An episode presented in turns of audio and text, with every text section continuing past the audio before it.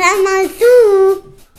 Es gibt Menschen, die auf der Suche nach dem perfekten Leben sind. Sie haben genau Vorstellungen vom Partner, dem Beruf, dem Leben.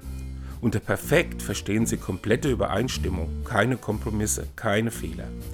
Oft zieht dann allerdings das Leben dahin und am Ende war nichts wirklich gut genug. Das macht unzufrieden. Kein Mensch und erst recht keine Institution kann immer allen Ansprüchen genügen. Ich habe mich mit den Gedanken angefreundet, dass es zwar lohnt, sich für ein gutes Leben anzustrengen, aber perfekt ist höchstens mal ein kurzer Moment. Beim näheren Hinsehen entdeckt man immer auch den Riss im schönen Schein. Genau durch diesen Riss aber, so hat es der Songschreiber Leonard Cohen mal formuliert, kommt das Licht herein.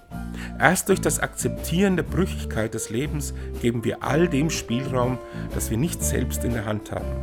So werden wir nicht perfekt, aber zufrieden mit dem, was geht. Und tschüss.